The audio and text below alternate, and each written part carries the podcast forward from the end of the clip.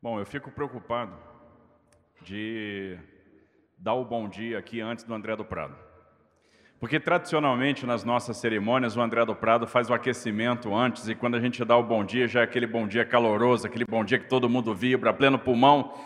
E a gente está celebrando hoje né, e relembrando um ano de muito trabalho, de muita conquista. Então vamos ver se tem entusiasmo por esse trabalho, por essa conquista. Hoje eu não tenho um aquecimento do André. Vamos lá, vamos ver como é que sai. Bom dia!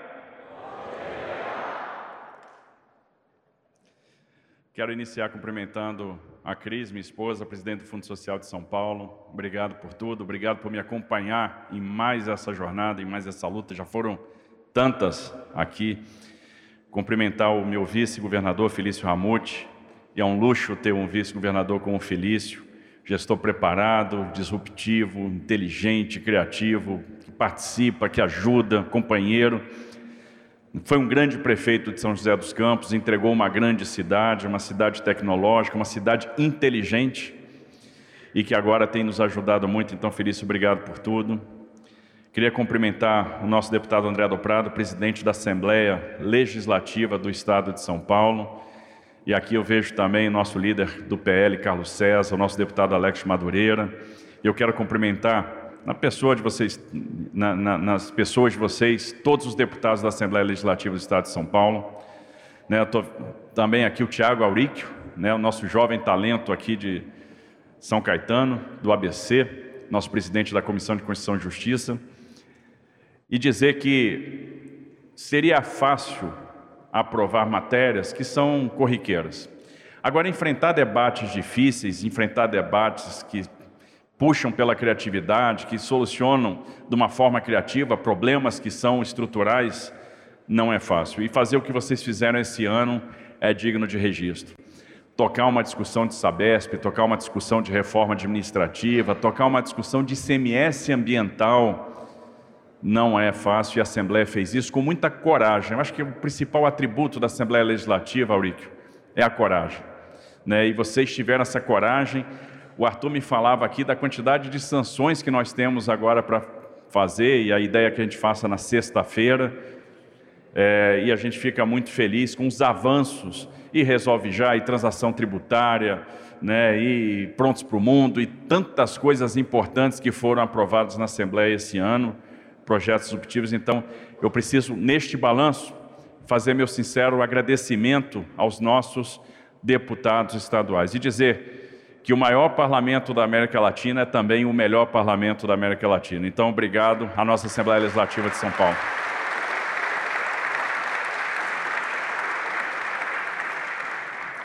Quero cumprimentar os nossos secretários né, e o nosso time.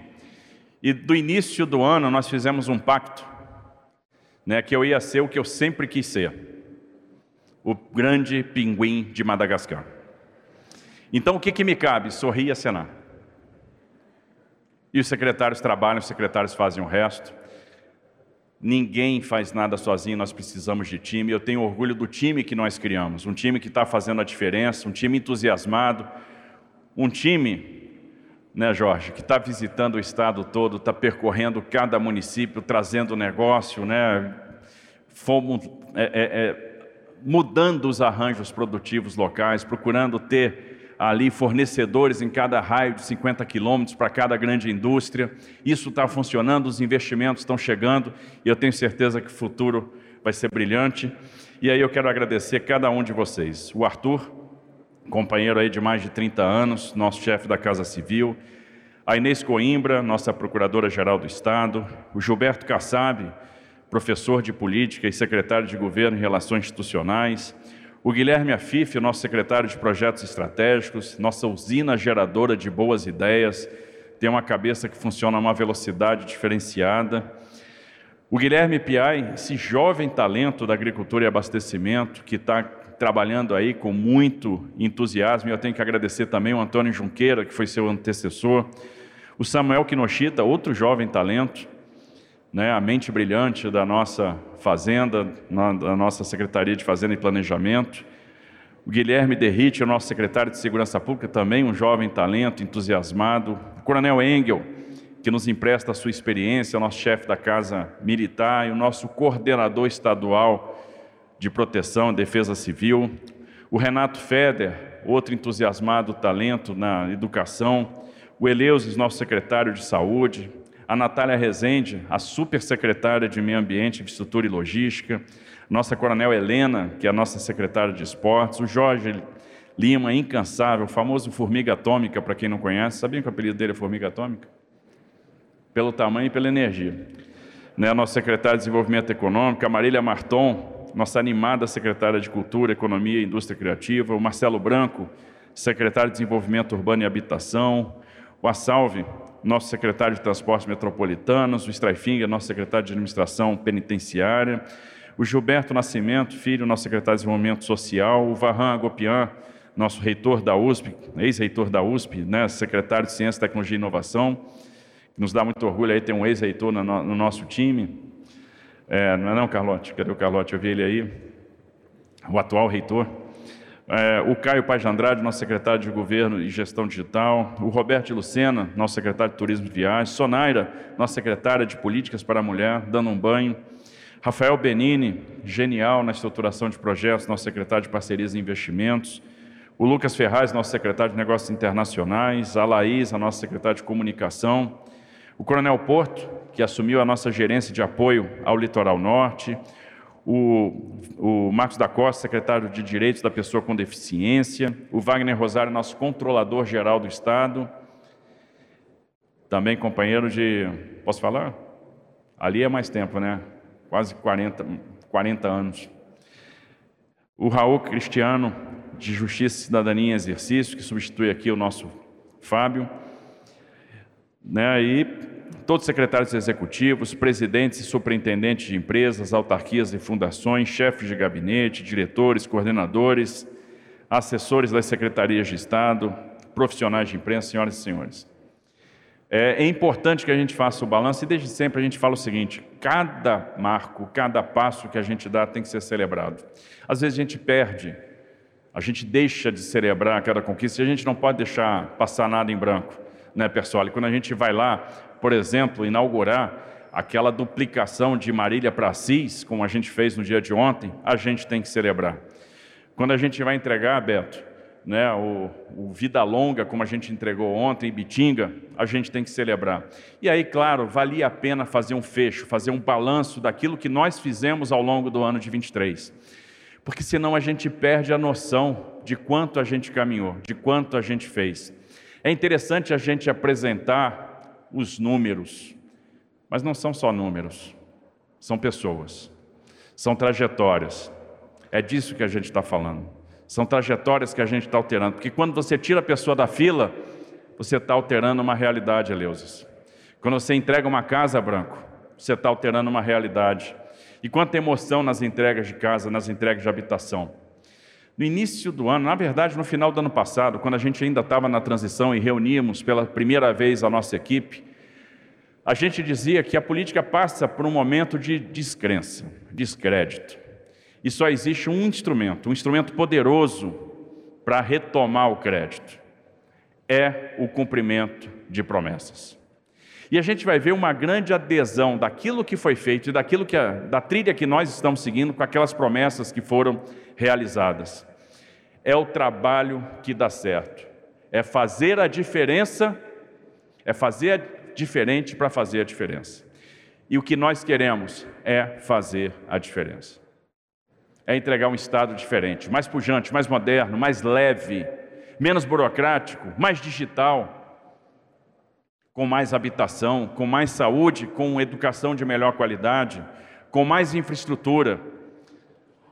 Nós temos muito para avançar, nós temos coisas grandiosas para fazer. O Estado de São Paulo tem condição de avançar muito, tem condição de fazer coisas grandiosas. E aqui a gente tem que pensar grande. A gente tem que pensar que São Paulo, de fato, são todos. E aí a gente tem que celebrar esse momento com o nosso time, que foi um time que fez a diferença. E a quem eu agradeço muito. Nós não teríamos feito nada sem o esforço, sem a dedicação, sem as horas de noite avançadas, né? sem os finais de semana de trabalho de um time que se dedicou o tempo todo a fazer a diferença. Então, vamos hoje celebrar e já pensar naquilo que nós podemos fazer no ano que vem. Porque se a gente avançou no ano de 23, podem ter certeza que em 24 nós vamos avançar mais ainda. Nós vamos fazer a diferença. E aí eu entendo que a gente podia começar por uma coisa que é muito bacana, que é a habitação. Engraçado que o pessoal sempre me chamava no Ministério da Infraestrutura de Tarcisão do Asfalto. E eu gostava de entregar rodovia, gostava de entregar porto, aeroporto, ferrovia, bacana, ponte. Ou você entregar uma ponte num lugar que só tinha a travessia por balsa até então, como foi no caso do Abunã, como foi no caso de Santa Filomena, é maravilhoso. Agora, eu acho que nada traz tanta emoção, Branco, do que entregar casa. Porque entregar casa é entregar sonho. Habitação é o grande sonho do brasileiro. Todo brasileiro quer CEP e quer CNPJ. O CEP, Marcelo Branco está resolvendo. E o CNPJ, Jorge Lima está resolvendo né, com os programas para o empreendedorismo. Então, vamos ver o que, que a gente fez em habitação esse ano.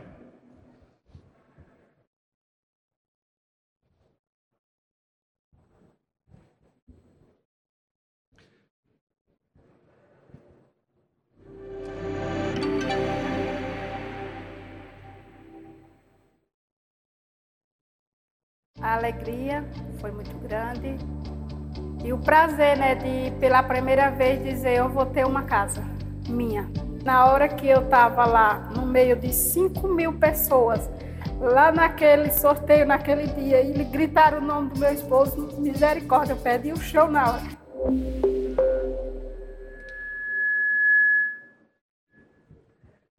A alegria da Maria das Dores é a alegria de muitos paulistas. E é interessante que quando a gente estava na campanha, perguntava uma vez o que vocês vão fazer na área de habitação? E a gente disse: 500 mil atendimentos entre novas moradias, entre regularização fundiária, né, recuperação do patrimônio que as pessoas têm. E olha que interessante. É, e quanto vocês vão prover? Não, a gente vai prover mais de 200 mil. E diziam o seguinte: poxa, mas nunca ninguém fez isso. Os resultados dos últimos anos são muito mais modestos. E a gente respondia o seguinte: para estar em São Paulo tem que ser ousado. Tem que ter ousadia, tem que fazer diferente. E a gente encerra esse ano com 18 mil habitações entregues. 18 mil, gente.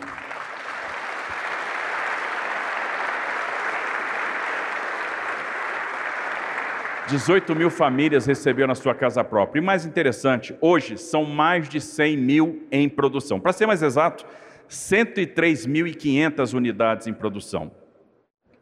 E a gente já se prepara para lançar mais 10 mil pelo CCI, a gente já se prepara para licitar mais 9 mil pela CDHU, a gente já se prepara, a gente está preparando mais um bolo de 101 mil residências. Ou seja, a gente vai em breve chegar nas 200 mil que nós prometemos, que vão ser entregues agora em 24, em 25 e em 26. Nós vamos superar aquela meta que nós nos comprometemos. Não basta construir casa, entregar casa. A gente tem que olhar para aquelas pessoas que receberam casa há 25, 30 anos atrás e que até hoje não têm escritura. Ou seja, esse sonho ficou incompleto. E aí, um grande programa de regularização fundiária está em curso. 63 mil escrituras foram entregues esse ano. E aí, olha que bacana, a gente encher, por exemplo, o estádio do Corinthians, a Neoquímica Arena, para entregar 11 mil escrituras num único dia. Isso, obviamente, requer muito esforço. Além das 63 mil, tem 36 mil que já estão ali praticamente prontos para a gente entregar. E a gente vai fazer muito mais regularização fundiária. A gente tem condição de entregar muito mais título e é o que nós vamos fazer nos próximos anos.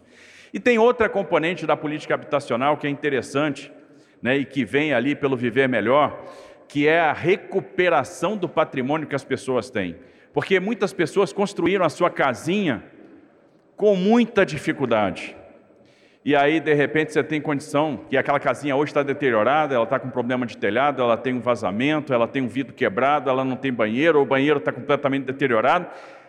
E você vem com a recuperação do patrimônio daquela pessoa, você vem com a reforma.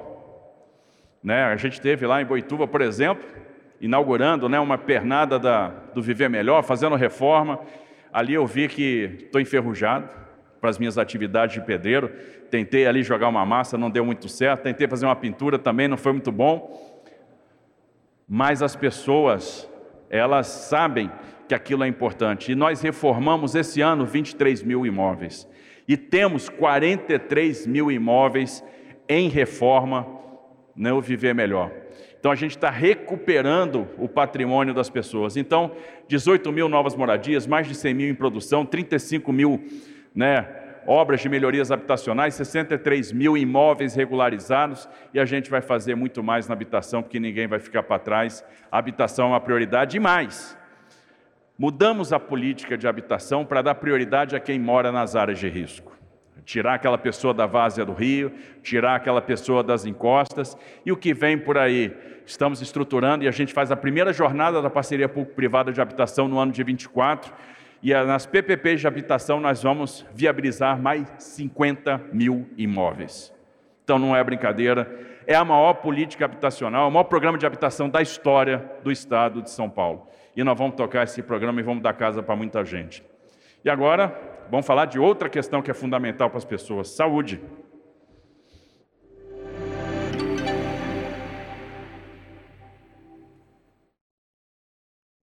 Começou a dar falta de ar, começou a dar fadiga, começou a afetar mais meu estilo de vida, sabe? E me colocaram na fila da cirurgia. E adiantou bastante minha cirurgia. Deu tudo certo, graças a Deus, foi muito bom.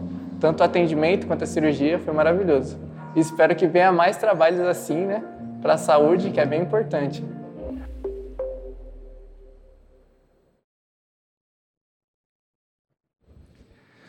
No início do ano, a gente tinha uma situação difícil, né, Leuses?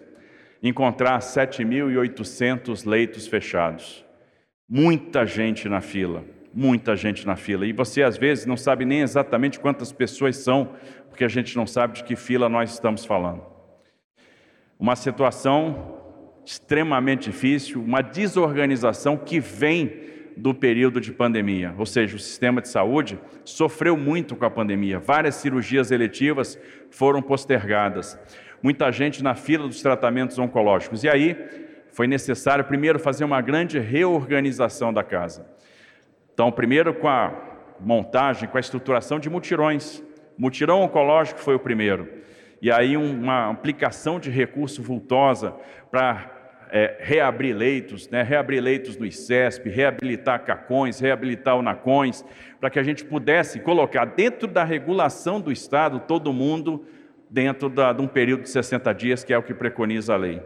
Depois, o mutirão cardíaco, e aí o Estado que vem fazendo 7 mil cirurgias cardíacas ano, esse ano vai fazer 12 mil cirurgias cardíacas.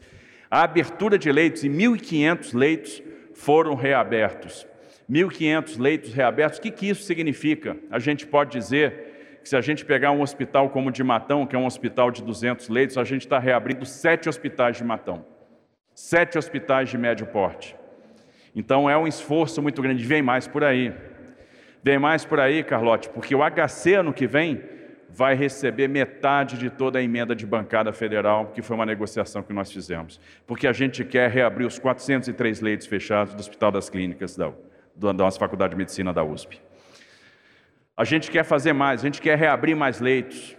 A gente entregou esse ano Hospital de Bebedouro, entregou o Hospital Regional do Alto Tietê, o nosso Hospital de Suzano, e realizamos, né, na, em termos de cirurgias eletivas, mais de um milhão de cirurgias. Gente, nós estamos fechando o ano com mais de um milhão de cirurgias realizadas. O que, que isso significa?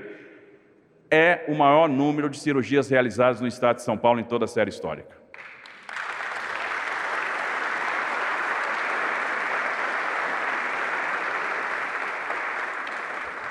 São pessoas que vão sair da fila, por isso que não é de números que nós estamos falando, não estamos falando de números, estamos falando de gente, estamos falando de pessoas, estamos falando de pessoas que estão saindo da fila, que tiveram a sua cirurgia eletiva, Agora iniciamos o mutirão ortopédico, né? temos o mutirão oftalmológico, e aí nós vamos tirando as pessoas da fila, fila essa que vai ser organizada, regionalizada e publicizada.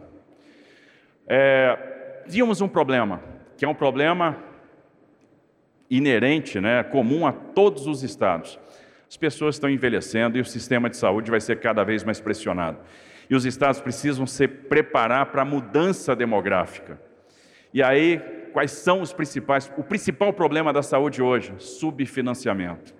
Uma tabela SUS que vem há muitos anos congelada e para resolver o problema da tabela SUS, e a tabela SUS congelada leva ao, ao fechamento de leitos, porque hoje, principalmente para quem atua na filantropia, quanto mais se atende, mais se opera, mais prejuízo você tem. Aí os hospitais vão fechando leitos, os hospitais vão mudando aquele balanço, atendimento SUS versus atendimento convênio. Então é cada vez mais convênio, cada vez menos SUS. Para resolver isso, o Estado de São Paulo inovou. E talvez um dos movimentos de maior criatividade, para mim um dos mais revolucionários, o que vai transformar a saúde. Criou a nova tabela SUS de Paulista, a tabela SUS de São Paulo, que vai remunerar duas vezes e meia, três vezes, quatro, até cinco vezes cada procedimento em relação àquilo que é remunerado no SUS. Isso significa que a nossa filantropia vai ter fôlego financeiro para respirar, vai ter um incentivo para fazer cirurgia, porque não vai ter mais prejuízo em cada cirurgia que realizar. Então nós vamos fazer cirurgia e vamos remunerar adequadamente. E o que, que nós esperamos? Abertura de mais leitos, mais gente atendida, mais cirurgias. Então, se nós fizemos um milhão de cirurgias esse ano, pode ter certeza, ano que vem nós vamos fazer mais. Ano que vem nós vamos fazer mais, vamos tirar mais gente da fila. E mais, criamos aquilo que a gente está chamando de incentivo à gestão municipal, que é uma nova forma de encarar a atenção básica.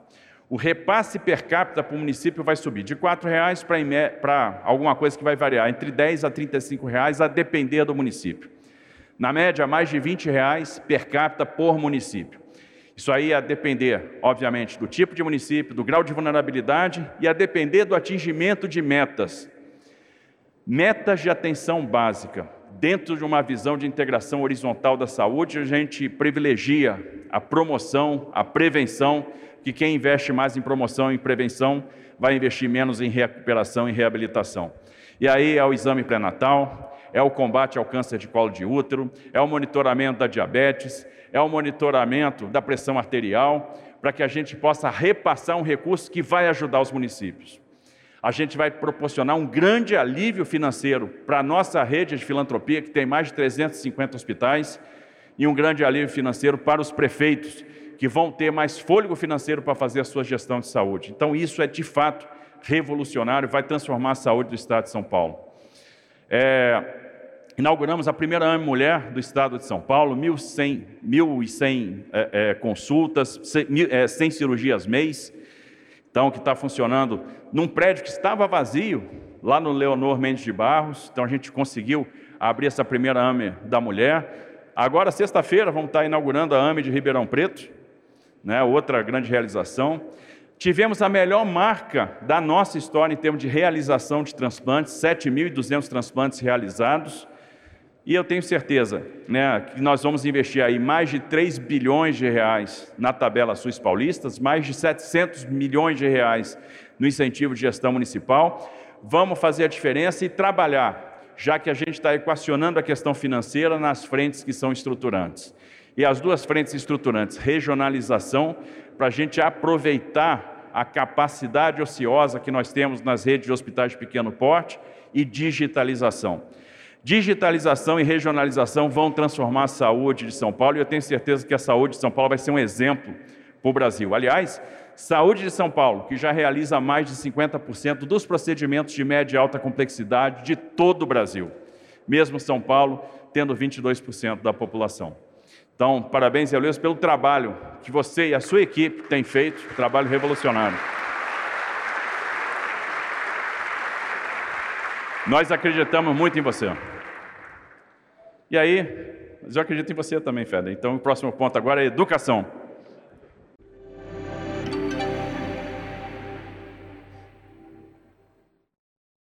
Então, quando eu descobri que a prova, o Provão Paulista seria válido para as universidades, já me deu aquele alívio, porque querendo ou não, eu vou estar fazendo na escola, com pessoas do meu convívio há muito tempo, então eu vou estar mais tranquila, não tem toda aquela pressão, meu Deus, é vestibular. Eu acho que os alunos conseguem até fazer com mais claridade, assim, com mais calma. Então eu fiquei muito, muito feliz. Eu falei assim, é mais uma chance para eu tentar realizar meu sonho.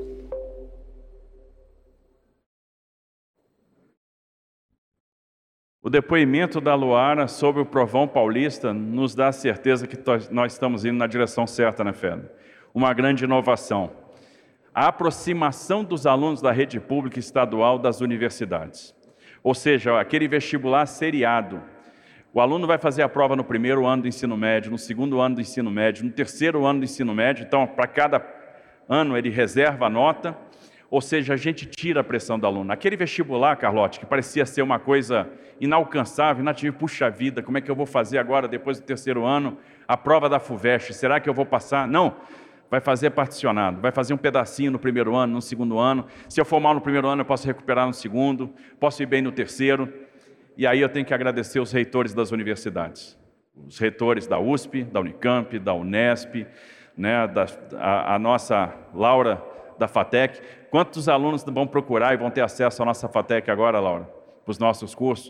Então, 15 mil alunos vão acessar a USP, Unicamp, Unesp, FATEC a partir do Provão Paulista.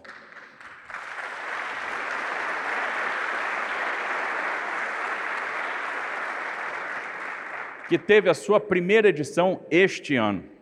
Então a gente está aproximando o aluno da escola pública da universidade. A gente está tirando aquele peso, mostrando que é possível acessar as melhores universidades do Brasil, que são as universidades de São Paulo. E a gente fica feliz com esse depoimento da Luar e com tantos outros. E é muito bacana. Outro dia eu estava entregando casa em Severínia, região de Barretos, e aí um aluno me procura e diz assim: Governador, eu fiz o Provão Paulista. E é muito bacana a gente ouvir isso. Né? Outro dia a gente estava em Suzano. E o aluno me procura e diz assim: Eu fiz o Provão Paulista. E a última foi agora, final de semana, a gente estava, presidente, em Caieiras, entregando lá os títulos da regularização fundiária. E um aluno me diz: Eu fiz o Provão Paulista. Então é muito bacana porque caiu na veia, caiu no, no gosto do, do aluno de São Paulo virou um objetivo, fazer esse vestibular, que é esse vestibular por etapas e que aproxima então a universidade da escola pública. E aí um desafio, Carlote. Vamos aumentar o número de vagas depois para o Provão Paulista. Vamos dar mais acesso para os alunos da escola pública, para as nossas universidades.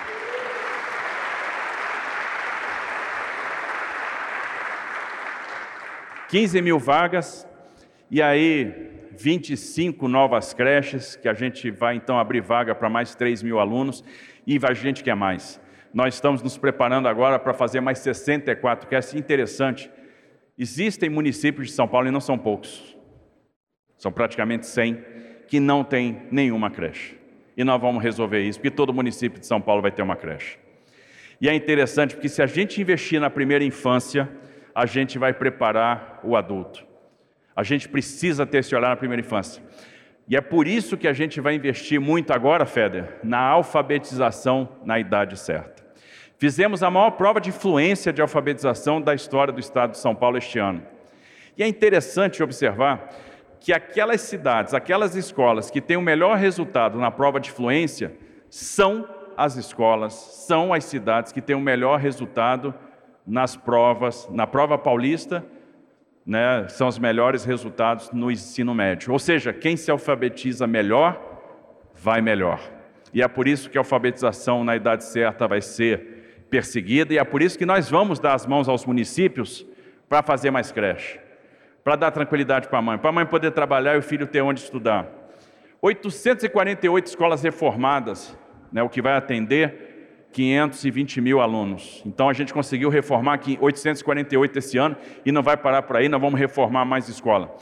80% das escolas de São Paulo têm mais de 20 anos de idade, é por isso que nós vamos investir muito na infraestrutura escolar.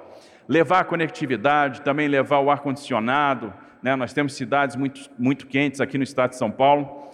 Outra questão importante: 40% de mais repasse para merenda nós vamos conveniando com as prefeituras e vamos aumentar esse repasse para a merenda escolar, para não deixar a prefeitura na mão, as prefeituras que têm sido parceiras do Estado no fornecimento da merenda. Então, as prefeituras fornecem a merenda para as escolas do Estado e o Estado, então, vai reforçar o valor, vai subir esse valor em 40%. Aprovamos na Assembleia Legislativa o Prontos para o Mundo.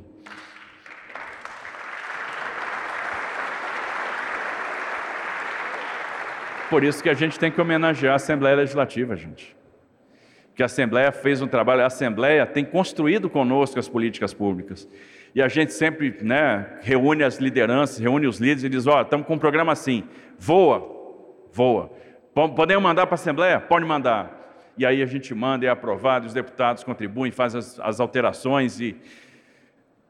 Carlote, nós vamos mandar os alunos da Escola Pública de São Paulo para o exterior pela primeira vez. Então a gente vai pegar o resultado da prova paulista desse ano e vamos selecionar já aqueles que farão o curso de idioma, 70 mil cursos de idioma para os alunos. E vão formar os professores também. Nós vamos ter professores fazendo o curso de idioma. 70 mil alunos da rede pública vão fazer o curso de idioma patrocinado pelo governo do estado de São Paulo.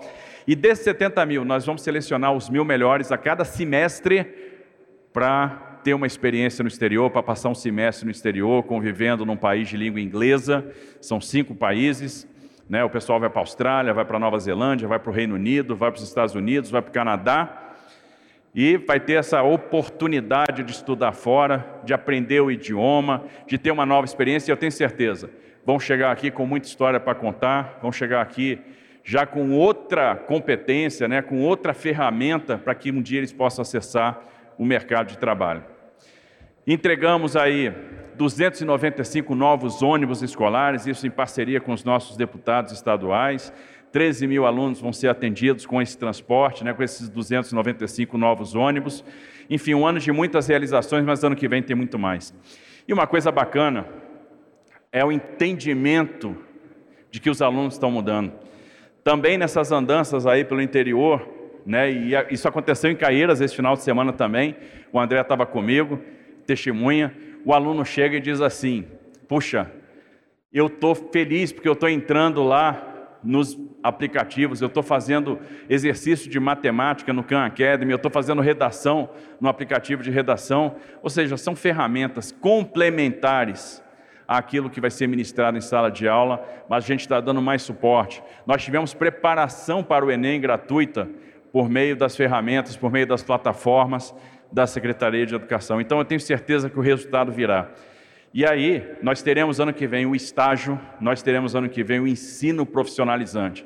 O ensino profissionalizante que vai ser feito em parceria com o nosso Centro Paula Souza. Eu tenho certeza que vai ser um sucesso. Nós vamos formar cada vez mais alunos da, do nosso ensino médio, né, para que eles tenham mais ferramentas, para que eles acessem o mercado de trabalho. Né? Então, Feder, parabéns pelo grande trabalho, pelo entusiasmo pela perseverança, eu tenho certeza que a gente vai fazer a diferença na vida dos nossos jovens, dos nossos estudantes, vamos dar cada vez mais ferramenta, né? E agora eu vou mudar daqui desse lado para aquele lado ali para falar da nossa super secretaria de Meio Ambiente, Infraestrutura e Logística. Mas, né, tá ali também a nossa nosso Benini, né, enfim. Vamos falar de infraestrutura.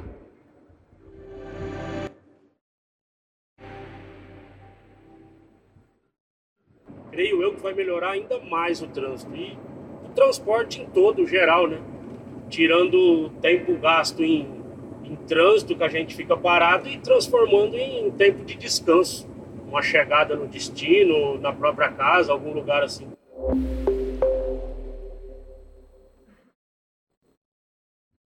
Com certeza a vida do Marco vai mudar com o Rodanel de São Paulo, com o Rodanel Norte. Há quanto tempo isso está parado? E aí, logo no início do ano, fizemos o nosso primeiro leilão. Confesso que eu exagerei nas batidas do martelo. Mas é o entusiasmo. Aí eu pergunto, eu tenho que dosar o entusiasmo nas próximas? Não, porque ano que vem tem muito. Rende bastante na internet, tá? Hã? Mas a gente tem que celebrar, e é, talvez as batidas fortes do martelo representem a nossa felicidade de saber que uma chaga do Estado vai ser curada, esse rodanel foi contratado. Né? Para quem não sabe, a mobilização já está começando, a turma já está trabalhando no caminho de serviço.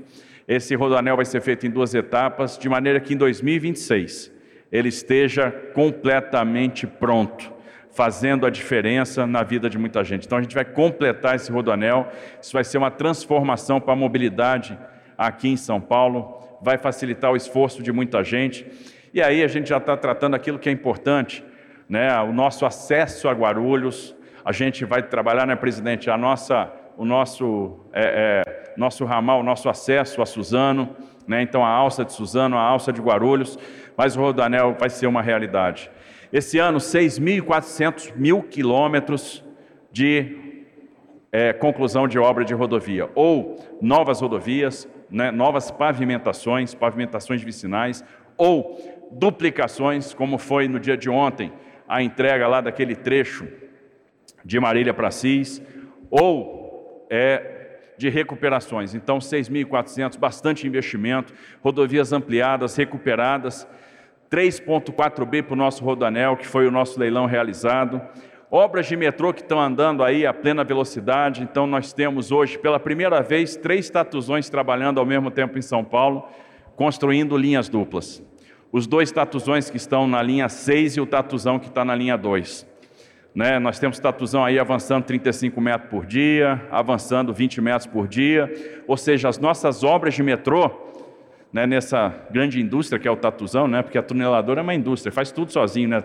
escava, transporta, coloca né, as nossas aduelas, monta as aduelas, ou seja, ela termina de escavar, o túnel já está montado. E as obras de metrô estão sendo uma realidade, estão andando. 1,2 bi investidos em saneamento básico, Natália. 1,2 bi investido em saneamento por meio da nossa Sabesp. Lançamos o Universaliza SP, que tem por objetivo estruturar os projetos para aqueles municípios que não estão com a Sabesp, para que a gente possa, de fato, é, é, é, fazer as concessões e aproveitar os benefícios da infraestrutura compartilhada e da regionalização. Porque o saneamento básico tem que ser pautado por esses dois pilares: regionalização e infraestrutura compartilhada. Então a gente não está olhando só a Sabesp, a gente está olhando os municípios que não estão na Sabesp. A gente vai ajudar esses municípios a estruturar os seus projetos. E eu tenho certeza que a gente vai avançar muito. Ano que vem vai ser um ano particularmente especial para a infraestrutura.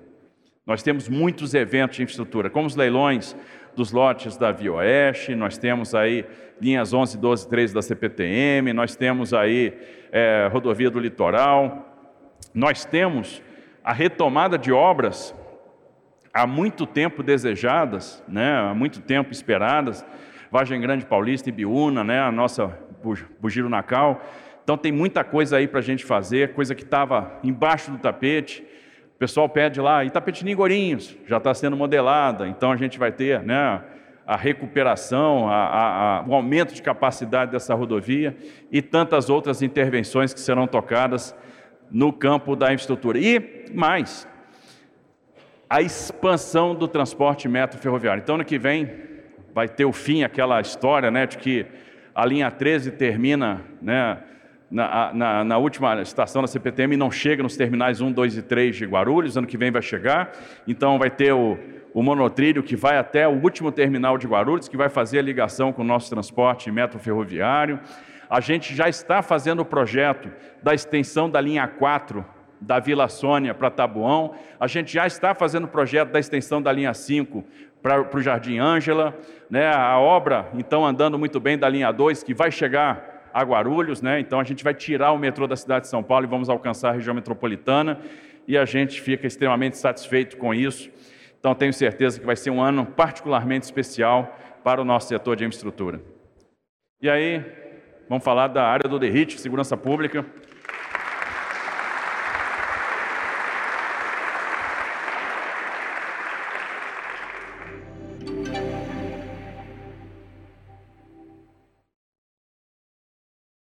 Como policial militar, para mim é uma honra, uma satisfação enorme garantir a segurança da população e da sociedade paulista.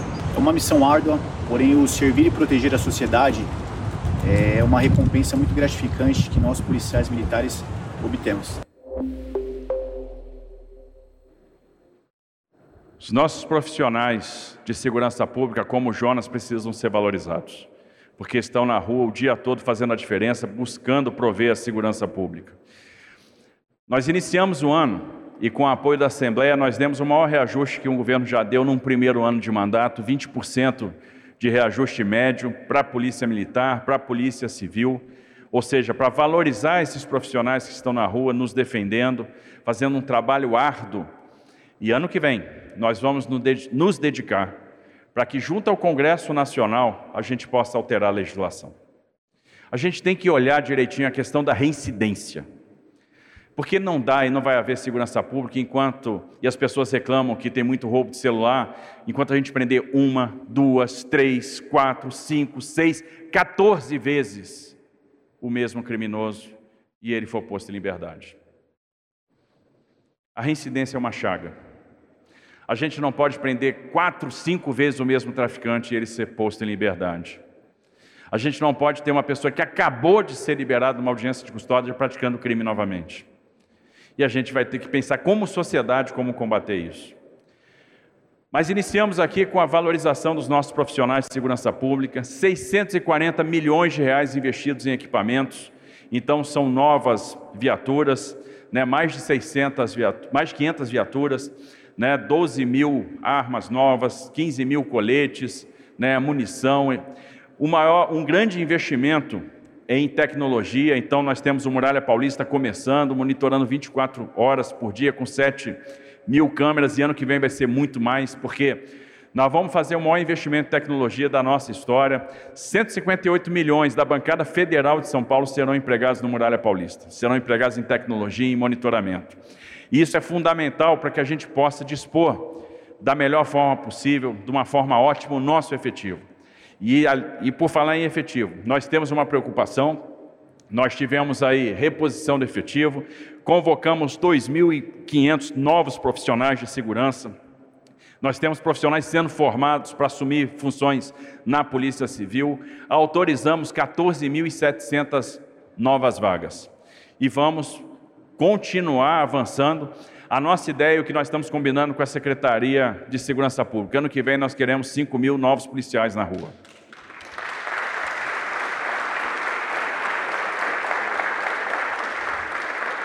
E para isso nós vamos pensar fora da caixa, nós teremos profissionais temporários, nós teremos é, a convocação de é, profissionais da reserva. Esses profissionais da reserva vão assumir missões administrativas no corpo de tropa, nos quartéis, liberando efetivo da ativa para ir para a rua. Nós vamos botar mais gente na rua, porque é o que nós estamos precisando. Aumentar o monitoramento, nós vamos investir mais em inteligência, nós vamos aumentar o efetivo na rua, nós vamos comprar mais equipamento, ou seja, tudo para proporcionar uma segurança pública melhor. E esse, esforço que nós vamos fazer, mais bases de polícia no centro da cidade. Então a gente está nós vamos colocar, nós vamos dispor bases em vários pontos da cidade. Teremos companhias novas no centro, vamos ter mais uma companhia no centro, mais um batalhão no centro. Né? Estamos discutindo a possibilidade de ter um novo comando é, de policiamento da capital, né, colocado no centro da cidade de São Paulo. Vamos olhar muito Ponta do Vale do Paraíba, muito litoral, Baixada Santista e centro de São Paulo. Além daquelas áreas, né, Jardins, Avenida Paulista, Faria Lima, que estão sendo objetos aí de roubos, nós vamos intensificar a vigilância porque a gente não pode deixar a sociedade refém da bandidagem. Então vamos ter um esforço muito grande para reforçar a nossa segurança pública num trabalho de planejamento que está sendo feito pela Secretaria de Segurança Pública. Agora, nesse momento, nós temos a maior operação verão da nossa história, da história do Estado. Né, mais de 3 mil homens desceram para o litoral, para a Baixada Santista, para garantir a segurança daquelas pessoas que passarão por lá. E nós vamos trabalhar incansavelmente essa questão da segurança. Então, obrigado, Derrite, pelo, pelo apoio. Obrigado aí à Polícia Militar, né, à Polícia Civil, à Polícia Técnico Científica, à Polícia Penal, enfim, por todo esforço, por todo o apoio, né, por toda a dedicação à segurança pública do nosso Estado. E aí falar pô, com, a, com a nossa formiga atômica agora, Jorge Lima, vamos falar de desenvolvimento econômico.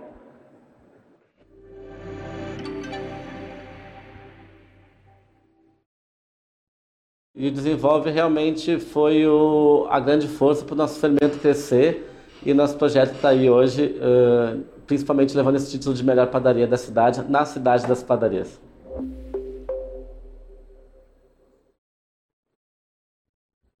Tiago está tendo o suporte do Desenvolve São Paulo, suporte no crédito, e a Desenvolve São Paulo atuou durante o ano todo para fomentar o crédito, seja com a Sonaira, crédito para as empreendedoras, crédito facilitado para as mulheres empreendedoras, seja na tragédia de São Sebastião, que entrou dando crédito para quem perdeu tudo, para o pequeno empreendedor, seja facilitando o crédito para aqueles empresários que precisam desse suporte, desse empurrão, né, de uma condição facilitada, né, no, em termos de prazo de carência, em termos de taxa, né, em termos de período de amortização. Então, está sendo um grande instrumento de fomento.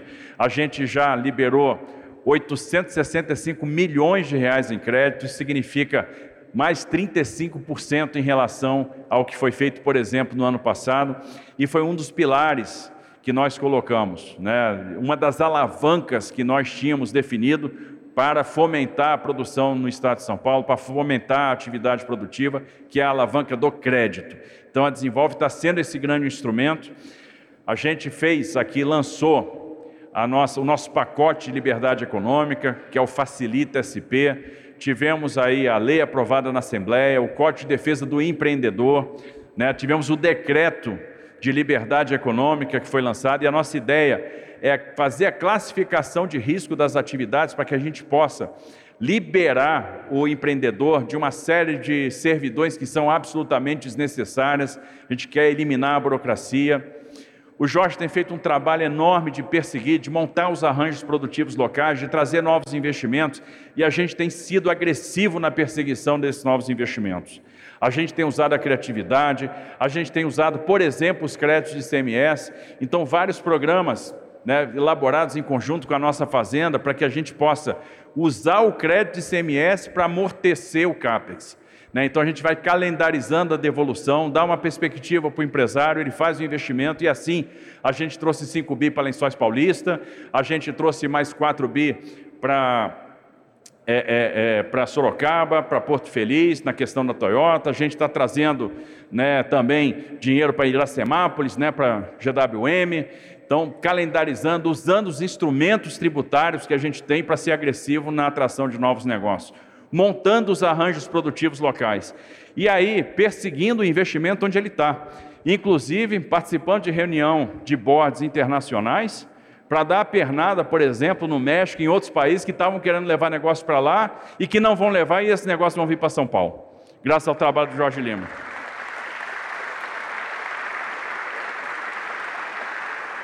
Eu nem, nem sei se eu posso falar daquilo, mas um negócio que ia para o México, que não vai mais para o México e que vai para São Paulo e que a gente vai ver sendo lançado aqui daqui a pouco.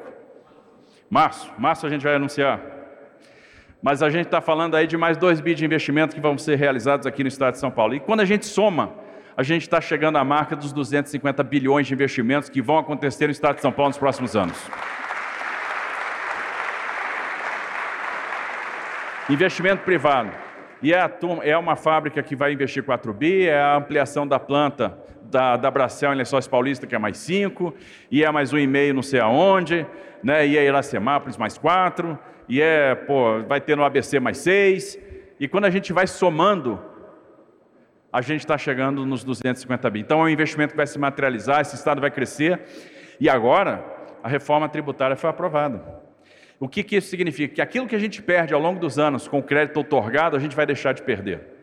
Que aquelas empresas que se deslocaram para outros estados, longe do mercado consumidor, longe de onde a gente tem melhor estrutura, elas vão voltar. Isso vai acontecer porque a gente vai ter uniformização de alíquota o Estado de São Paulo vai ser cada vez mais competitivo. Tivemos aqui a modernização do fisco, é um trabalho que está sendo feito aqui com a nossa fazenda também, com dois grandes programas, o Resolve Já, para aquilo que está ainda no Tribunal de Imposto e Taxa, que está na fase administrativa, e a transação tributária, o Acordo Paulista, né, que é super revolucionário, super moderno, super ousado, né, que vai nos ajudar nessa relação com o contribuinte. Ou seja, o nosso fisco está cada vez mais moderno, cada vez mais digital, cada vez mais ágil, estamos eliminando as obrigações acessórias para aumentar também a arrecadação e diminuir o custo do empreendedor. Então a gente fica muito satisfeito com isso. Parabéns às equipes do desenvolvimento econômico, da Fazenda, e eu tenho certeza que excelentes resultados virão. Então, obrigado por tudo que vocês estão fazendo, por trazer tanto investimento para São Paulo e por trabalhar com tanto entusiasmo. E esse entusiasmo vai gerar oportunidade. Né? Cada... Nós vivemos no estado da transição energética. A gente estava vendo aqui, por exemplo, o nosso veículo etanol que está circulando no campus universitário. Nós temos o ônibus movido a hidrogênio, né, o carro movido a hidrogênio, hidrogênio obtido pela reforma do etanol. Saímos da escala de laboratório já para um protótipo e isso vai ganhar escala.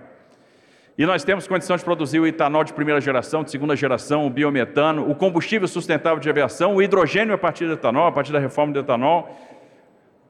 Ou seja, São Paulo está vocacionado para liderar esse processo de transição energética. E nós vamos apostar muito nisso, e eu tenho certeza que é algo que vai gerar muita divisa. Está aqui o nosso carrinho movido a hidrogênio, né, já está circulando, e é um sucesso. E nós somos os únicos que estão fazendo isso. Não tem mais ninguém fazendo isso. Hidrogênio a partir da reforma do etanol. E detalhe, o veículo elétrico, assim, fica muito mais leve, Carlote. Muito mais leve. Carlote estar pensando, pô, o cara me cita toda hora, pô. Mas não é, porque aí você trabalha muito, né? Está tá lá no campus universitário, eu tenho que citar mesmo. Né? Então, vamos agora para cá, vamos falar da Sonaira, da nossa Secretaria de Política para a Mulher.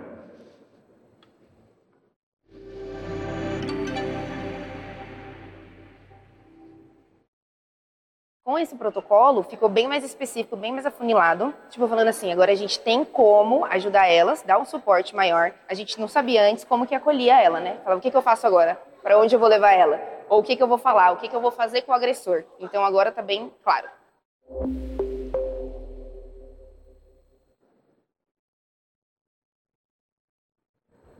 Isso aqui é uma das grandes apostas, né, uma legislação que foi aprovada pela nossa Assembleia, presidente André, né, que dava os contornos, as diretrizes para a gente atuar no combate à violência contra a mulher, a importunação é, nos locais públicos. É uma iniciativa interessante que foi acolhida pelo governo do Estado e operacionalizada. A Secretaria da Mulher é uma secretaria transversal, que tem por objetivo atuar em três grandes frentes, e ela já vem atuando. A primeira frente é a questão da saúde da mulher. Aí nós tivemos a inauguração da primeira AME da mulher, teremos outras. Né? Nós temos agora um incentivo de gestão municipal que vai privilegiar o combate ao câncer do colo de útero, nós te, que vai privilegiar o pré-natal. Né? Então, é uma parceria da Secretaria de Saúde com a Secretaria de Política para a Mulher.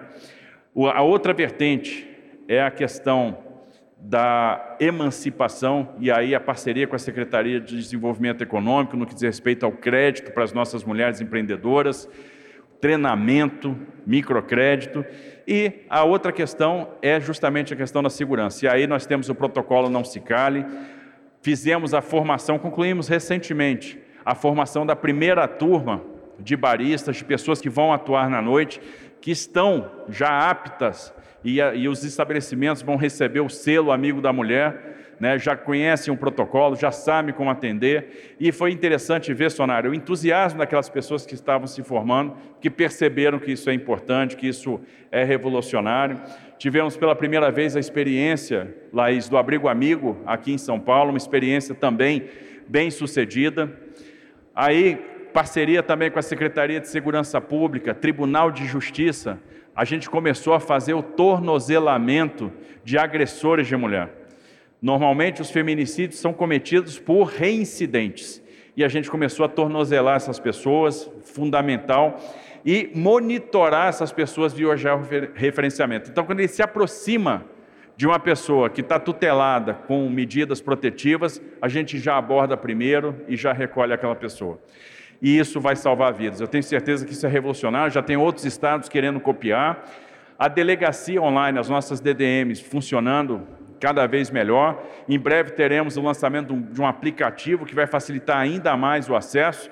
50%, 54% de aumento de medidas protetivas. Eu tenho certeza que a gente vai reduzir os casos de violência contra a mulher. Vamos investir muito nisso, pesadamente, que é, de fato, uma das grandes prioridades nossas. Então vamos falar um pouco de meio ambiente, de sustentabilidade. A gente tem aqui o Integra Tietê, né, que vai ser, nós estamos falando de 5,6 bi de investimentos até 2026 na despoluição do Tietê. E nós temos aí é, investimentos em transição energética, que estão sendo feitos também, e a gente está monitorando isso em parceria com a Secretaria de Desenvolvimento Econômico. Nós temos já 5 bilhões de investimentos privados para reduzir a emissão de CO2 em 2023. Até, Piai, quando a gente trabalha na regularização fundiária do Pontal, a gente atrai o investimento na sustentabilidade. Temos empresas hoje fazendo grandes investimentos na plantação de floresta nativa visando o mercado de crédito de carbono. Então, isso já é uma realidade, está acontecendo no nosso estado. São Paulo está fazendo um grande movimento, a gente está falando do reflorestamento de uma área expressiva, né, uma área bastante expressiva, a gente está falando de 40 mil hectares de reflorestamento, né, um investimento muito grande, plantação de floresta nativa, aumento da nossa reserva florestal, visando então a descarbonização. Né, e a gente quer é, trabalhar muito isso. A Desenvolve São Paulo está trabalhando na emissão de, de crédito, está né, tá dando crédito para essas atividades de descarbonização. E São Paulo vai ter o seu aumento da reserva florestal, vai sair na frente no que diz respeito à transição energética.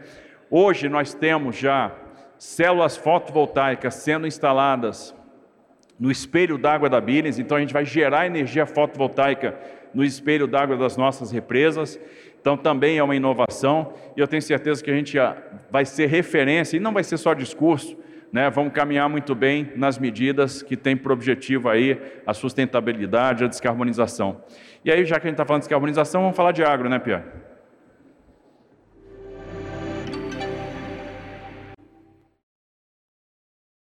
Facilitou muito a, a chegada né, de, da polícia, da, da, do centro de saúde, de, das empresas que a gente compra os insumos, né?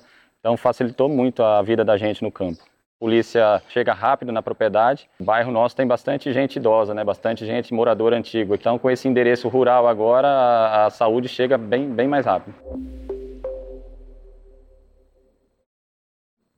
Então, é esse depoimento, Belchior, importante. O programa que foi aprovado recentemente, nós tivemos uma legislação sancionada, que é a legislação do Rotas Rurais.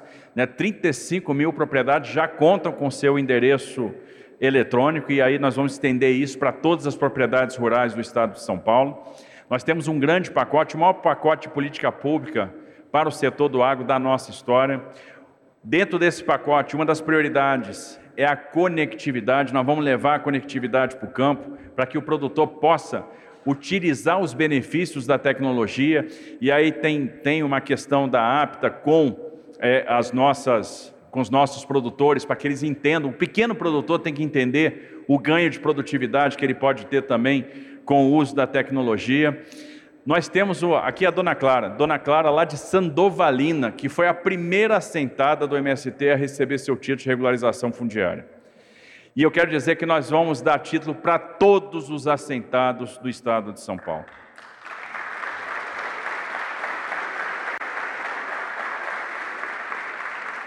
Tem terra para todo mundo. Tem terra para todo mundo. Nós vamos acabar com o conflito agrário no nosso estado. Porque o pequenininho vai receber seu título, o médio vai receber seu título, o grande vai receber seu título e todos vão viver em harmonia. Não só a gente está entregando o título para o pequenininho e nós vamos entregar para todos os assentados do Pontal do Paranapanema, para todos os assentados é, do Vale do Ribeira, para todos os assentados da região de Rio Preto, ou seja, para todos que precisam do título, para todos os quilombolas do nosso estado, como a gente está fazendo a junção da agroindústria com esses assentamentos. Então, vários convênios estão sendo assinados para que a gente tenha é, ali o resultado, tenha, possa absorver a produção desse pequenininho. Então, um trabalho que a Secretaria de Agricultura está fazendo. O, FIA, o FEAP vai ser cada vez mais turbinado, vai ganhar contornos né, de mercado de capitais para que a gente possa financiar principalmente o pequeno produtor, para que a gente possa financiar o médio produtor. O FEAP, que já está ajudando na equalização da taxa de juros, está ajudando na subvenção do seguro. A nossa Secretaria de Fazenda tava, estendeu o Proveículo também para as máquinas e equipamentos agrícolas, para a gente calendarizar os nossos créditos ICMS para a produção desses equipamentos, para facilitar o esforço de quem produz essas máquinas e equipamentos agrícolas no estado de São Paulo e muita coisa boa vai sair por aí. Temos a questão do Fundepec, né? temos o combate ao greening. Então, a, a Secretaria de Agricultura está avançando em várias frentes né, para prestigiar esse agronegócio paulista, que é um agro tecnificado, diversificado, que nos enche de orgulho e que foi resultado, que foi responsável por um resultado muito expressivo. A gente está falando de 20 bi de superávit na balança comercial este ano. Então, Piai, parabéns. Oi? 50 mil carros esse ano, mais que todos os estados do Brasil. Então a gente está avançando bastante também na questão da regularização ambiental das nossas propriedades. E aí vamos dar uma olhada no social, Beto.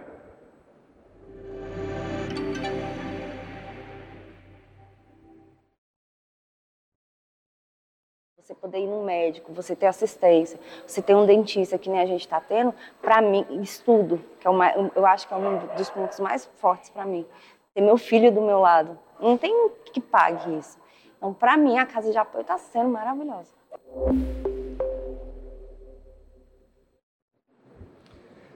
A gente sempre fala, a, questão do desenvolvimento social, da assistência social, é uma questão de amor. As pessoas têm que querer acolher. E eu falo para o Beto muito, a gente não vai fazer assistência social, não vai tirar, por exemplo, ninguém da rua se eu não conhecer, se eu não chamar a pessoa pelo nome, se eu não conhecer a história dela, né? se eu não entender o que, que ela precisa. E quase todo dia eu chego para o Beto e digo, e aí Beto, quantas pessoas você tirou da rua hoje? Quantas pessoas a gente conseguiu acolher? Quantas pessoas a gente conseguiu levar para o abrigo, conseguiu levar para o Espaço Prevenir? E nós inauguramos esse ano quatro novas unidades do Espaço Prevenir estamos travando um grande combate contra a dependência química no nosso estado. A dependência química que corrói a nossa sociedade, que destrói as famílias, que destrói as trajetórias. É duro esse combate, mas nós temos que fazer. O Hub, Felício, é um grande sucesso né, o Hub que já atendeu mais de 10 mil pessoas, que encaminhou tantas pessoas para o tratamento, para a internação, para as comunidades terapêuticas, se transformou de fato numa verdadeira porta de saída que está sendo percebida pelas famílias. Por isso, gente, não só da cidade de São Paulo, mas de toda a região metropolitana, tem procurado o nosso Hub e ali eles têm conseguido o atendimento. Nós tínhamos que trabalhar a questão do salário mínimo e nós demos um aumento realmente muito importante, quatro vezes maior do que a inflação acumulada no período. Né? Então, nós tivemos um aumento de 20% no salário mínimo paulista, né? 18% para quem estava na maior faixa, 20% para quem estava na menor faixa. Igualamos as duas faixas e a nossa ideia é essa: trabalhar com aumentos reais do salário mínimo todos os anos. O Viva Leite beneficiando aí 300 mil pessoas em todo o estado, 50 milhões de litros de leite, então fundamental para a gente dar o reforço proteico que essas famílias precisam, e 17 novas unidades do Bom Prato. A gente ultrapassou a casa dos 4 milhões de refeições servidas todo mês.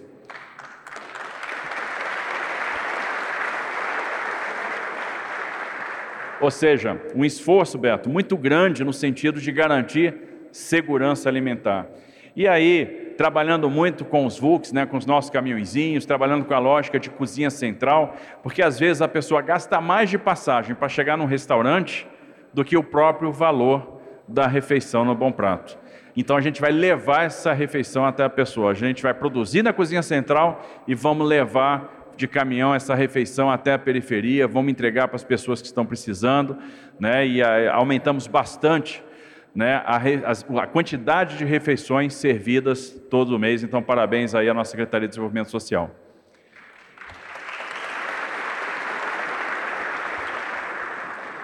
Marcos da Costa agora, vamos falar do, das nossas pessoas com deficiência.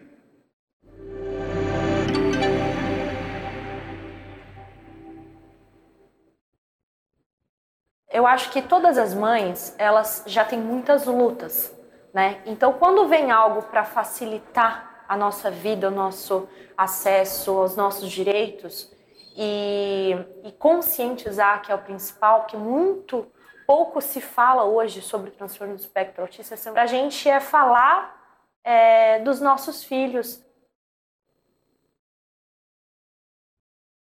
A Elisa, que é a, a filha da Sarita, né, que deu esse depoimento, e aí um, uma das nossas, um dos nossos objetivos era tratar, né, com todo respeito, essa questão das pessoas com, com o transtorno do espectro autista.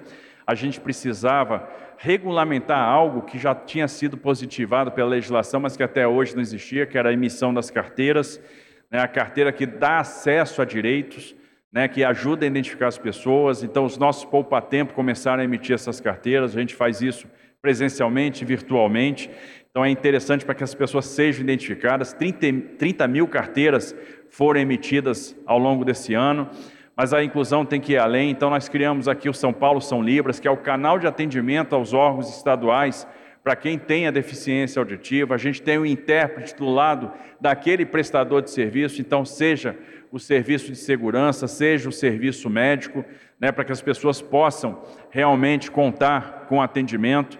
Marcos da Costa tem trabalhado muito a questão da acessibilidade né, na, nos serviços públicos, inclusive da acessibilidade física nos terminais, né, e, e, e, é uma, uma agenda super importante. Junto com a Secretaria de Educação, a gente está vendo qual é a melhor forma de garantir a assistência né, e a educação especial para quem precisa. Estamos discutindo a questão do acompanhamento e eu tenho certeza que é uma agenda que vai ser muito reforçada. Junto com a Secretaria de Esporte, tem a questão toda do nosso esporte paralímpico, os investimentos que vão ser feitos também ali para beneficiar os nossos paratletas, né, para propiciar uma melhor condição de treinamento. Então é um trabalho contínuo, um trabalho que vai ganhar cada vez mais corpo. É, a gente teve aí a vinda dos primeiros exoesqueletos é, para o Brasil, né? então um trabalho da nossa rede Luci Montoro, né? E, e, e, que a gente com certeza vai devolver autonomia para muita gente, e a rede Luci Montoro que com certeza nós vamos continuar ampliando, já abrimos uma nova unidade esse ano e abriremos novas unidades. Falar um pouco do litoral norte, né, Angel?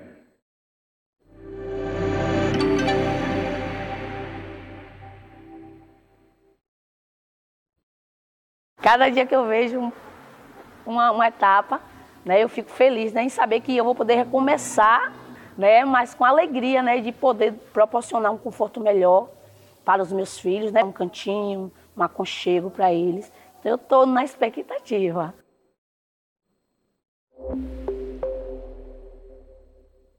A Helenice é uma das moradoras da Vila de Passagem, que é uma, um conjunto de residências provisórias foram construídas para abrigar as pessoas. E ali, em São Sebastião, a gente teve que usar toda a nossa criatividade. Foi um momento muito duro, um momento muito difícil, né? um momento de uma tragédia que o Estado foi socorrer, saiu em socorro ao município, né? tentando fazer o que nunca tinha sido feito nunca tinha sido feito até então. Então, uma assistência mais próxima, mais imediata, inicialmente trabalhando na desobstrução das vias, trabalhando no restabelecimento das comunicações, com o restabelecimento da rede fibra ótica, do fornecimento de energia, do fornecimento de água. Depois, é, nós precisávamos né, entregar os mantimentos, entregar a alimentação, os cobertores, os kits de higiene, os kits de limpeza para as pessoas que estavam nos abrigos, na sua grande maioria escolas. E aí como liberar essas escolas para o andamento do ano letivo. Aí houve a ideia né, de usar a rede hoteleira, então essas pessoas ficaram abrigadas na rede hoteleira durante um período. E a, o nosso compromisso é não permitir que aquela tragédia se repita, então nós estamos fazendo um esforço grande no campo da habitação. Criamos a Vila de Passagem, que é essa moradia provisória, então a pessoa recebe seu apartamento, sai da Vila de Passagem, vai para o apartamento e a gente libera o espaço na Vila de Passagem para que ela possa abrigar outra família que vai também esperar o seu imóvel.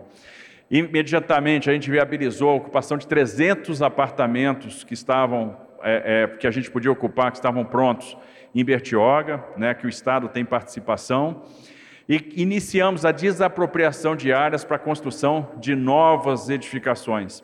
Então, temos dois conjuntos sendo concluídos agora e vão ficar apartamentos espetaculares. E nós vamos entregar esses apartamentos com tanque de lavar roupa, vamos entregar esses apartamentos com fogão, com geladeira, com micro-ondas, com colchão, com panela, para dar o que aquelas pessoas merecem, aquelas pessoas que passaram por essa tragédia.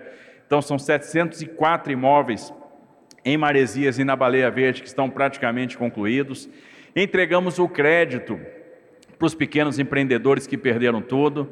Nos comprometemos a adquirir o radar meteorológico que já adquirimos, colocamos, está instalado em Ilha Bela, então o radar que já fornece informação para o nosso centro de gerenciamento de emergência que está aqui. Isso vai melhorar a acurácia das nossas previsões. Nos comprometemos a instalar as sirenes e já instalamos as sirenes. Então diziam que a sirene não ia estar pronta em dezembro, antes do período da chuva, está lá, já está funcionando. Hoje, hoje está tendo simulado lá em São Sebastião, que a gente não quer que o que aconteceu aconteça novamente. Isso aqui ó, é a escola Plínio, a escola que foi atingida na tragédia que está sendo reconstruída em uma escola moderna, uma escola que com certeza vai acolher os nossos estudantes da melhor forma possível. Estamos levando o que tem de melhor em termos de infraestrutura, escola novinha, novo conceito. Tenho certeza que os estudantes vão gostar muito. E em breve nós vamos entregar esses apartamentos e já estamos nos preparando para construir mais. Para construir mais 256 apartamentos na Topolândia, para construir mais apartamentos na Vila do Saí, para construir mais habitação para aquelas pessoas que perderam tudo, mas não perderam a esperança e a gente vai estar do lado delas. Então, a gente está procurando transformar esse caso de São Sebastião num grande paradigma, num grande exemplo daquilo que se pode fazer para, primeiro, atuar preventivamente e, segundo, para atuar também na reconstrução. Esses apartamentos aí, ó, são, essa aqui é a Vila de Maresias, está praticamente pronta, aqui é a Vila de Passagem, que fica lá na Topolândia, e nós temos é, a construção muita obra de infraestrutura, muita obra de saneamento. Aqui é a escola Plínio, lá em Juqueí, né, praticamente concluída também. Então, prontinho, vai estar prontinha, zero bala para o início das aulas. Né, o radar meteorológico está funcionando já na Ilha Bela. Aqui todo o trabalho que foi feito de estaqueamento, elevação do grade para evitar alagamentos e aqui o conjunto habitacional também praticamente concluído ou seja, em menos de um ano da tragédia, todo mundo vai receber seu apartamento, apartamento novo, seguro. As pessoas vão poder dormir com tranquilidade. Elas vão saber que pode chover, que não vai ter massa correndo, não vai ter é, é, deslizamento de terra, a casa não vai ser invadida por, por árvore, enfim. A gente está muito feliz com o resultado e eu tenho certeza que as pessoas vão ficar também, que a gente está trazendo tranquilidade para elas.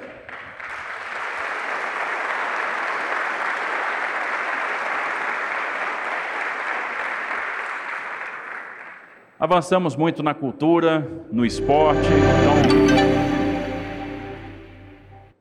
o PROAC aí com mais de 100 milhões de incentivos para apoiar artistas, projetos culturais, o SP Olímpico apoiando 22 mil novos talentos. E a Helena sabe, né, Helena, que ela construiu uma série de arenas, né, 170 obras para práticas esportivas no estado. E investir em arena, investir em esporte, investir na promoção da saúde, né, sobretudo é, despertar talentos e ela sabe que eu quero a reforma do complexo do Virapuera para entregar isso para os nossos atletas. Ela sabe que a gente quer investir no nosso centro paralímpico, né, porque a gente sabe o talento que essas pessoas têm e a, são os focos aí de atuação da nossa Secretaria do Esporte para agora, mas a gente fica também muito satisfeito com o resultado as várias atividades produzidas pela Marília, que está trazendo né, essa economia criativa para cá e a gente está querendo aproveitar todo o potencial que nós temos para formar pessoas, para o streaming, né, que vai bombar, né, criar os espaços para que essas pessoas possam aí trabalhar e vem mais por aí, né, Marília? Então, áreas que avançaram, como avançou bastante também, em a defesa civil,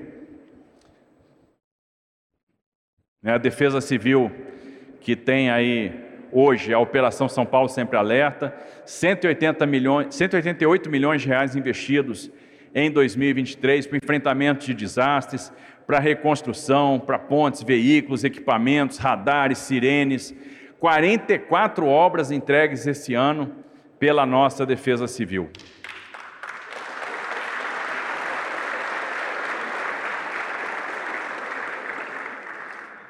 116 municípios atendidos com andamento de obras, né, nós temos várias obras contratadas, uma resposta rápida né, que está sendo dada aí pela nossa Defesa Civil. E aí eu tenho que ressaltar uma coisa, que é o preparo dessa turma da Defesa Civil, o entusiasmo, né, o profissionalismo. Então realmente chama a atenção, salta aos olhos uma turma motivada, extremamente técnica, extremamente preparada. E vocês vão ver as obras que a Defesa Civil estão realizando nos municípios, é um negócio espetacular. E os prefeitos agradecem: olha, essa ponte aqui era um sonho nosso de 20 anos, e aí a ponte está lá, está feita. A gente tem monitorado essas obras, eu monitoro aqui do gabinete, eu vejo todas as obras que estão em andamento na Defesa Civil aqui do meu gabinete. Então, parabéns, Engel, aí, pelo trabalho, pelo trabalho do seu time, da sua equipe. Uma das prioridades nossas, Caio, é o governo digital. Né? A gente precisava, falou muito em digitalização, né? a digitalização é fundamental. Veja que os países que mais crescem no mundo são os que mais investem em digitalização. Posso tomar aí como exemplo a Índia, que tem um ministério que cuida de governo digital. E não é por acaso que a gente criou uma secretaria para cuidar de governo digital. E aí nós temos aí 25 novas unidades do Poupa Tempo, que vai ser cada vez mais digital. Né? Então, a questão da implantação do SEI, só a implantação do SEI, André, 150 milhões de reais de economia por ano aqui no estado de São Paulo.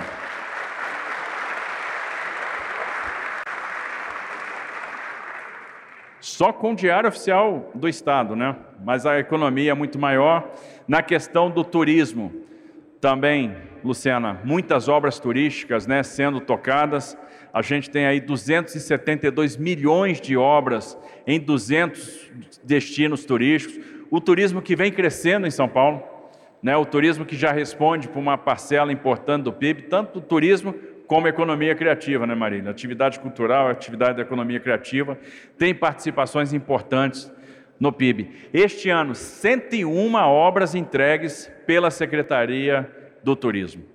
Né? Praças, é, piers, né? até a Fontana de Treve, lá em Serra Negra, né? a réplica da Fontana, o pessoal está viajando. O Afif disse que vai montar uma casa de câmbio do lado da Fontana de Treve, né? para trocar real por euro né? O pessoal jogar euro na Fontana. Então, assim, mas de fato, é, muitas obras entregues, muita coisa entregue este ano no turismo. O Creditur, que é o maior programa de crédito voltado para o turismo da nossa história, a gente está falando aí de 4 bilhões de reais disponibilizados para o turismo. Né? Eu tenho certeza que é um trabalho que vai render muitos frutos. Vamos trazer cada vez mais gente para o nosso estado de São Paulo. Tem a questão do turismo ferroviário, tem a questão do turismo religioso, tem a questão do mergulho, tem uma série de questões que estão sendo trabalhadas pela secretaria que vão fazer a diferença, o aproveitamento das orlas desses grandes e maravilhosos rios que nós temos. Então, né, muita coisa boa vem por aí. E as ações na Cracolândia, né, que é, têm sido conduzidas pelo nosso vice-governador, então um hub aí com 18 mil atendimentos, 50% mais prisões na região central. Né? Nós tivemos muita droga apreendida. Aliás, esse ano houve um número recorde de apreensão de drogas. Foram 240 toneladas de drogas apreendidas no estado de São Paulo. 157 mil prisões realizadas. Para você ter uma ideia, a população carcerária do estado deve bater na casa das 190 mil pessoas. Não, então vê como a polícia está produzindo. E é por isso que é fundamental combater essa questão né, da, da impunidade, da, da, é, é, da reincidência. Né? Mas há muita coisa sendo feita também na Cracolândia. Ano que vem nós vamos atuar muito no centro, na revitalização do centro, né, Fifi? O nosso projeto de transformação do centro vai começar a tomar corpo no início do ano, lançando o concurso público para que a gente faça a nova, para que a gente projete de fato, né, dentro daquilo que já foi estudado, dentro dos estudos de volumetria que já foram feitos, o novo centro administrativo do estado de São Paulo.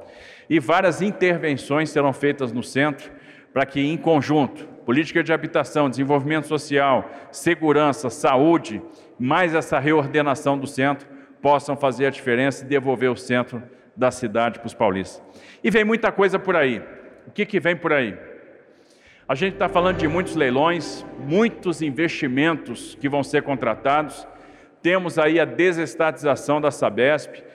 Isso é algo revolucionário, é algo que vai deixar legado para o Estado de São Paulo, porque a gente está falando aí na Sabesp de 70 bilhões de reais de investimento em saneamento básico, de universalização de saneamento.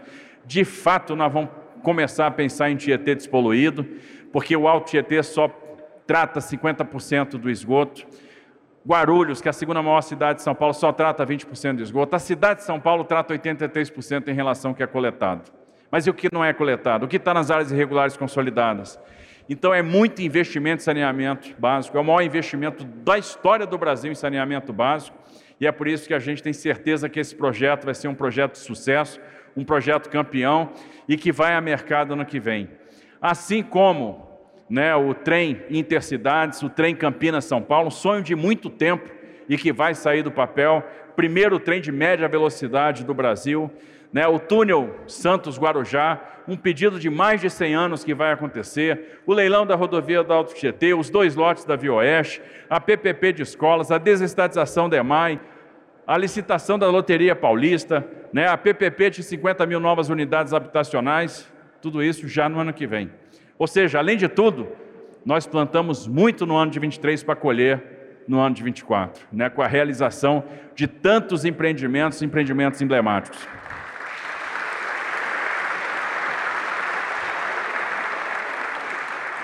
Você imagina a pessoa poder morar em Jundiaí, poder morar em São Paulo, poder morar em Campinas e trabalhar em São Paulo e pegar, ir todo dia para o seu trabalho de trem e levar para isso 60 minutos, né? vai gastar uma hora de percurso, vão tirar veículo da Bandeirantes, vão tirar, né, essa, é, é, acabar um pouco com essa, com essa pressão no trânsito aqui da capital, e é o primeiro, porque em 25 a gente está fazendo Sorocaba-São Paulo também, que a gente já está estudando, né, tenho, é,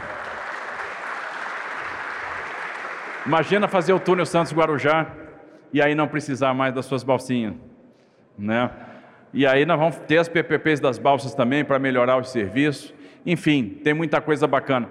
O que tem de investimento na Via Oeste, na chegada de São Paulo, os investimentos na Raposo, no acesso a São Paulo, no acesso à cidade universitária, é uma enormidade.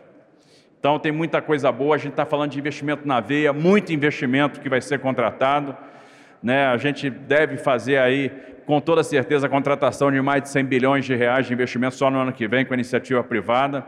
Enfim, é oportunidade, é emprego na veia e a gente vê, não parece, quanta coisa foi entregue, quanta coisa foi realizada esse ano pelos números. Mas não são números, são pessoas. E podem ter certeza que vocês estão fazendo diferente. Vocês estão fazendo o que não foi feito, vocês estão usando a criatividade, vocês não estão tendo medo né, de quebrar os ovos, de mexer onde nunca ninguém mexeu, de fazer as perguntas certas, de fazer os questionamentos certos. Não estão tendo medo de construir um Estado mais eficiente que vai prestar um melhor serviço público. Que o nosso foco é o cidadão.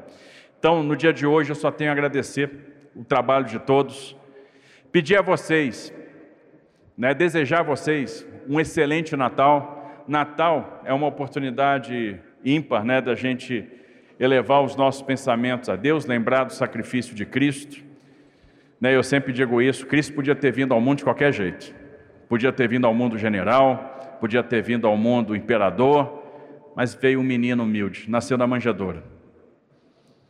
Né, sempre honrou pai e mãe. O primeiro milagre de Cristo aconteceu por intermédio da sua mãe. E ele dizia: Não estou pronto ainda, não chegou a minha hora. Então ele nos ensina valores, ele nos ensinou o valor da humildade, o valor da família. Cristo aprendeu o ofício do Pai, o Filho de Deus era carpinteiro. Você pensou nisso? O Filho de Deus não era doutor, não, carpinteiro. Nos ensinou o valor do trabalho. E veio para nos trazer esperança, porque ele veio para lavar os nossos pecados na cruz. O maior medo que o ser humano tem é o medo da morte. E esse Cristo resolveu resolveu para nós, por misericórdia, por amor. Então, nesse Natal, a gente tem que lembrar do exemplo de Cristo, da inspiração que Cristo nos dá. Né? E eu desejo a todos um excelente Natal em família, que Deus abençoe o Natal de todos vocês e que 24 venha trazendo muita realização, trazendo saúde, que é o mais importante para vocês, para a família de vocês, mas muita vitória. Porque se a gente andou isso tudo em um ano, pode ter certeza que a gente vai andar muito mais ano que vem nós vamos fazer a diferença, porque nós vamos cuidar dessas pessoas, nós vamos cuidar do Estado de São Paulo. Nós vamos fazer o que não foi feito ainda, nós vamos pensar fora da caixa, nós vamos usar a criatividade. Sabe por quê? Porque nós temos o melhor time. Porque esse aqui é o time de São Paulo. Porque São Paulo pode mais. E porque São Paulo são todos. São Paulo são vocês. Obrigado por tudo, que Deus abençoe, que a gente tenha um grande ano. Vamos em frente.